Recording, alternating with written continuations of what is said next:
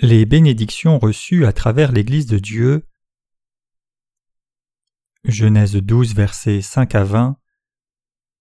Et Abraham prit Saraï, sa femme, et Lot, fils de son frère, et tous leurs biens qu'ils avaient amassés, et les âmes qu'ils avaient acquises à Charan, et ils sortirent pour aller au pays de Canaan, et ils entrèrent au pays de Canaan, et Abraham passa au travers du pays, jusqu'au lieu de Sichem, jusqu'au chêne de Morée, et le Cananéen était alors dans le pays, et l'Éternel apparut à Abraham et dit Je donnerai ce pays à ta semence. Et Abraham bâtit là un autel à l'Éternel qui lui était apparu, et il se transporta de là vers la montagne à l'orient de Béthel et étendit sa tente, ayant Béthel à l'occident et Haï à l'orient, et il bâtit là un autel à l'Éternel et invoqua le nom de l'Éternel. Et Abraham partit, marchant et allant vers le midi. Et il y eut une famine dans le pays, et Abraham descendit en Égypte pour y séjourner, car la famine pesait sur le pays. Et il arriva comme il était près d'entrer en Égypte qu'il dit à Saraï, sa femme, Voici je sais que tu es une femme belle de visage, et il arrivera que lorsque les Égyptiens te verront, ils diront, C'est sa femme, et ils me tueront et te laisseront vivre. Dis, je te prie que tu es ma sœur, afin qu'il m'arrive du bien en considération de toi, et que mon âme vive à cause de toi. Et il arriva que lorsqu'Abraham entra en Égypte, les Égyptiens virent sa femme qu'elle était très belle, et les princes de Pharaon la virent et la louèrent devant le Pharaon, et la femme fut emmenée dans la maison de Pharaon, et il traita bien Abraham à cause d'elle, et il eut du menu bétail et du gros bétail, et des ânes, et des serviteurs et servantes, et des ânesses et des chameaux. Et l'Éternel frappa de grandes plaies le Pharaon et sa maison à cause de Saraï, femme d'Abraham. Et le Pharaon appela Abraham et dit Qu'est-ce que tu m'as fait? Pourquoi ne m'as-tu pas déclaré qu'elle était ta femme? Pourquoi as-tu dit Elle est ma sœur, de sorte que je l'ai prise pour ma femme?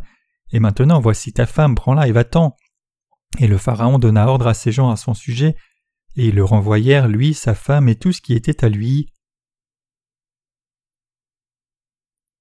Abraham a emmené toute sa famille, y compris son neveu Lot et toutes ses possessions, dans le pays de Canaan. Mais il y avait déjà d'autres tribus qui vivaient dans ce pays, et ses habitants étaient les descendants de Cham. Néanmoins, quand Abraham est arrivé à Canaan, Dieu lui est apparu et lui a dit qu'il donnerait ce pays pour lui et tous ses descendants. Lorsqu'Abraham est arrivé à un endroit étranger, la première chose qu'il a faite était de construire un autel et faire un sacrifice à Dieu. Il faisait toujours un sacrifice de foi premièrement. Le peuple de Dieu est béni à travers l'Église. Après avoir passé quelque temps dans le pays de Canaan, Abraham est parti pour se rendre en Égypte et la Bible rapporte des situations similaires dans la vie de trois hommes de foi, à savoir Isaac, Abraham et Jacob, dont les histoires sont similaires au point qu'elles sont presque comme une copie carbone l'une de l'autre. Ici nous devons découvrir ce que Dieu essaye de nous dire à travers ces récits. Face à une grave famine, Abraham est descendu en Égypte même si Dieu lui avait dit de ne pas le faire, et lorsqu'il est arrivé il a dit aux habitants du lieu que sa femme était sa sœur parce qu'il avait peur qu'on ne le tue à cause de sa femme. Isaac a fait la même chose. Ici en Égypte, Abraham est devenu lâche même s'il n'était pas comme cela quand il était en Canaan. La civilisation égyptienne de l'époque était très développée, donc ce n'était pas un pays avec lequel on traitait facilement.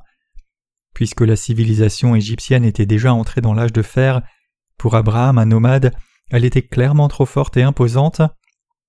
Il était entré dans le pays d'Égypte à la recherche de nourriture, à cause de la famine qu'il subissait, et pour trouver de bons pâturages pour son troupeau, mais quand il a vu combien les Égyptiens étaient avancés, il a réalisé que ce serait une tâche difficile, et en plus, les Égyptiens étaient impressionnés par la beauté de sa femme et s'intéressaient fortement à elle. Dans les temps anciens, quand un homme voyageait vers un pays étranger accompagné de sa femme, il n'était pas inhabituel que les habitants de ce pays tuent le voyageur et prennent sa femme. C'est pour cela qu'Abraham se sentait si menacé donc il a dit à sa femme de ne pas se présenter comme sa femme mais sa sœur. La femme d'Abraham a été alors conduite dans le palais de Pharaon, probablement pour lui être offerte comme l'une de ses concubines. Son entêtement l'avait conduite vers Pharaon puisqu'elle était extrêmement belle, et le roi trouvait aussi plaisir à la voir. Comment Pharaon a-t-il traité Abraham quand sa femme lui a été amenée? Il l'a récompensé avec beaucoup de choses comme des bœufs et des brebis. Abraham a reçu tout cela. Mais rapidement Dieu a fait tomber une grande plaie sur le palais de Pharaon. Bien que nous ne sachions pas exactement quel genre de plaie c'était, nous pouvons imaginer que c'était une plaie catastrophique, et Pharaon a réalisé pourquoi cela était arrivé. C'est parce que Dieu le lui avait dit. Bien que ce ne soit pas écrit ici dans la Bible, à travers cette plaie, Pharaon a réalisé que Dieu l'avait amené sur lui parce qu'il avait pris la femme d'Abraham. Donc la femme d'Abraham a été renvoyée vers lui, avec beaucoup de trésors en plus, et en conséquence de cela, Abraham est devenu très riche grâce à sa femme.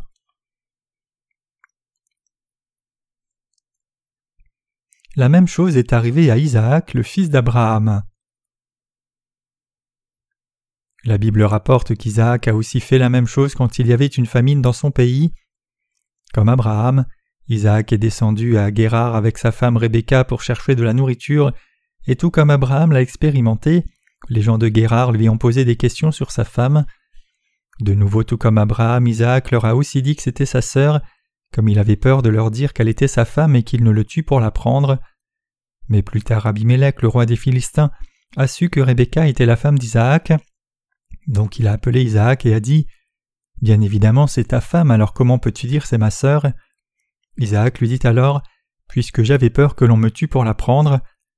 Abimelech dit alors à Isaac Qu'est-ce que tu nous as fait? Quelqu'un de mon peuple aurait pu rapidement coucher avec ta femme et tu nous aurais rendu coupables. Donc le roi Abimelech a donné un ordre à tout son peuple, disant que quiconque toucherait Isaac ou sa femme serait certainement mis à mort. Genèse 26, versets 6 à 11. Quand nous lisons la Bible, nous voyons la même chose qui arrive à Abraham et à son fils Isaac aussi. C'est assez étonnant, puisque ce n'est pas seulement Abraham qui a trahi sa femme, mais c'est arrivé de nouveau avec son fils répétant la même chose de nouveau. Nous nous demandons alors ce que tout cela signifie. Indépendamment de ce qu'il a fait, Abraham est devenu très riche à cause de sa femme. Que nous dit cette histoire? Dans la Bible, la femme représente l'Église et l'Église est l'épouse de Jésus-Christ. Donc ce récit nous dit que nous devenons riches spirituellement et matériellement à cause de l'Église de Dieu. Mais en dépit de cela, il y a des gens qui restent incapables de professer leur confiance dans l'Église de Dieu à ceux qui sont autour d'eux, ayant peur qu'il y ait un impact négatif sur leurs intérêts charnels. En d'autres termes, même les chrétiens nés de nouveau ont des pensées impies au sujet de l'Église de Dieu, pensant que s'ils disent que c'est notre Église, cela nuirait à nos intérêts, abaisserait notre prospérité, ou nous conduirait à être méprisés et écartés par beaucoup. Tout comme Abraham a pensé qu'on le tuerait à cause de sa femme, de même aujourd'hui certains dans le peuple de Dieu qui ont reçu la rémission de leurs péchés en croyant dans l'évangile de l'eau et l'esprit ont des pensées impies similaires au sujet de leur Église. Dieu nous enseigne à travers sa parole écrite que c'est mauvais. Si vous dites dans votre incrédulité que cette Église n'est pas votre Église, alors vous pouvez éviter la persécution, obtenir de la richesse dans ce monde et être approuvé par les autres, mais Dieu dit que ce n'est pas juste. Quand je regarde dans le cœur des saints et serviteurs de Dieu, je vois parfois que leur cœur n'est pas bien. Ceux qui ont foi dans la justice de Dieu et sa parole vont bien, mais ceux qui sont incrédules ne peuvent pas dire que c'est leur Église. En d'autres termes, même s'ils croient que l'évangile prêché par leur Église est juste, ils ont toujours honte de leur Église. Lorsque des saints rencontrent des chrétiens mondains et qu'on les questionne sur leur Église, ils disent qu'ils fréquentent la même Église que tous les autres. C'est ce que disent les saints incrédules. Bien sûr, les saints de l'Église de Dieu ici ne diraient pas une telle chose, mais la vérité c'est que lorsque nous sommes sauvés au début en croyant dans l'Évangile de l'eau et l'Esprit, nous pouvions tous avoir une telle pression dans nos pensées.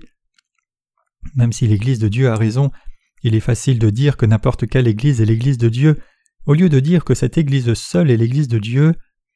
Par hasard avez-vous aussi eu cette tendance après avoir reçu la rémission des péchés?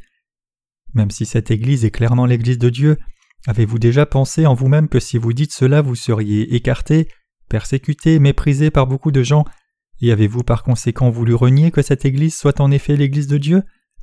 Cela peut arriver à chacun de nous puisque nous sommes tous insuffisants. Cependant, à travers l'événement qui est décrit dans la lecture d'aujourd'hui, Dieu nous dit que la conduite d'Abraham était mauvaise.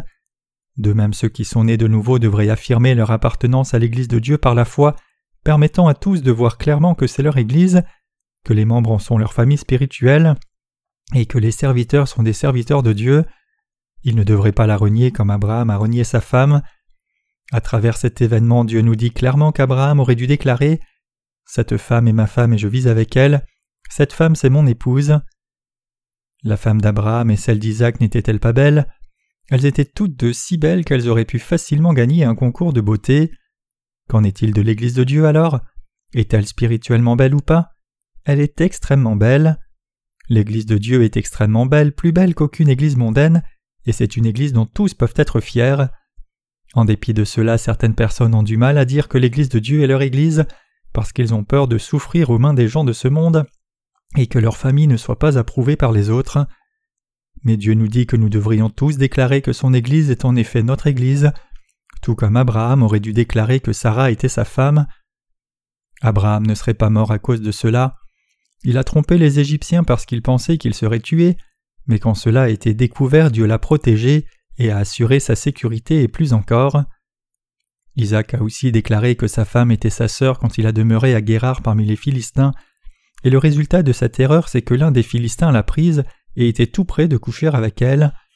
Mais Abimelech le roi des Philistins a protégé Isaac, décrétant que quiconque coucherait avec sa femme serait mis à mort sans faute. Et il a protégé la propriété d'Isaac aussi. Cela implique que Dieu protège toujours son peuple lorsqu'il professe sa foi dans son Église.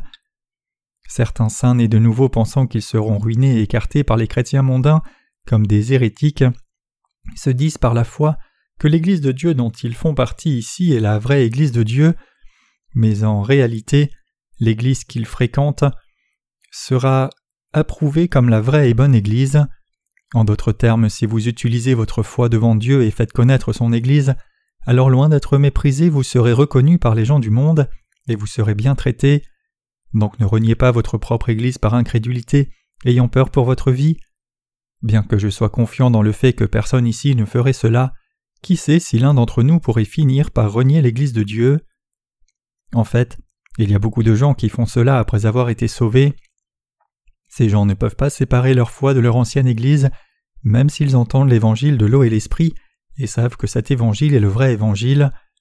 Comme Abraham, ils disent aussi que leur femme n'est pas leur femme mais leur sœur. La Bible nous ordonne de dire avec assurance que l'Église de Dieu est notre Église et de faire connaître son authenticité à tous plutôt que d'en avoir honte. Nous avons aussi les mêmes pressions que celles qui ont poussé Abraham à dire que sa femme était sa sœur au lieu de sa femme. C'est pour cela que nous hésitons à venir dans l'Église de Dieu même après être nés de nouveau. Nous ne pouvons pas fixer nos pensées pour nous unir à l'Église même après avoir été sauvés de nos péchés, mais Dieu nous dit clairement qu'il ne doit pas en être ainsi.